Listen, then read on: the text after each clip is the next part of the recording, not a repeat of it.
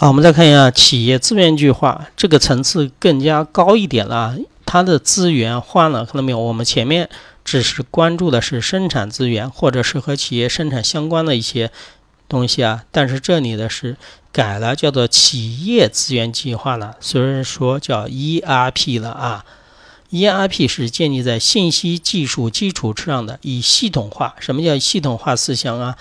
看成一个整体，我不仅要看我的这个企业自身，我还要把供应商也要拉入进来，以实现最合理的配置资源，满足市场需求，为企业的决策层员工提供决策运行的手段的一个管理平台啊。反正你们要理解，ERP 的范围更大了，所以说 ERP 和前面的 MRP、MRP Two 是有关联的。看我第二这个第二行的话啊，MRP 是 ERP 的核心，虽然是企业资源计划，但是你企业最终还是要围绕着生产进行展开的。生产呢，里面又围绕着什么物料的需求，所以说 MRP 是 ERP 的核心，而 MRP Two 呢是生产方面的，对吧？生产资源方面的，当然还有销售的，还有财务相关的。MRP Two 是 ERP 的重要的一个什么？组成，而 ERP 的话范围会更加的广泛。来，我们直接的对照 MRP 图和 ERP 的区别来看一下啊。说过这个区别，你们应该就能够了解 ERP 是什么了。我们来首先看 MRP 图，MRP 图我们刚才讲了那么多制作制作资源计划，对吧？它主要就是围绕着企业内部的资源进行一个配置，对不对？而 ERP 不一样的，ERP 要拓展到它的什么上下游的供应商的，对吧？进行一个管理了啊。MRP Two 主要是制造分销财务的一些管理，对吧？我们刚才已经说过的，MRP 不一样的，有供应链的啊。关于供应链是什么的话，我希望你们在后面一章内容学完以后再看。供应链说的简单一点，就是生产企业朝上游、下游扩展，上游是它的供应商，下游是它的经销商，它把联系成一体，就叫做什么链啊？供应链啊。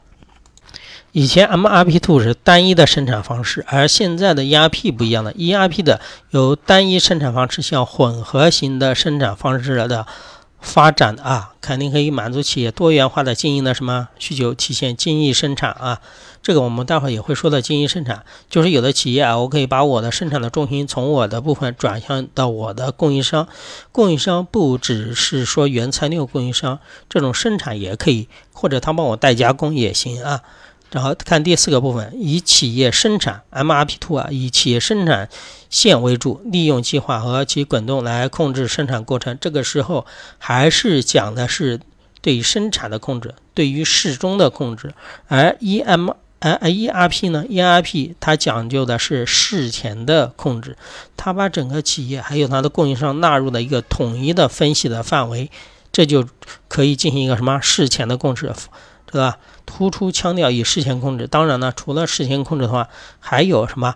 嗯，事中的控制要结合啊。你不能只有什么事前的控制做预防嘛？也有事中的控制啊。只是它比较侧重于突出事前控制的功能的重要性啊。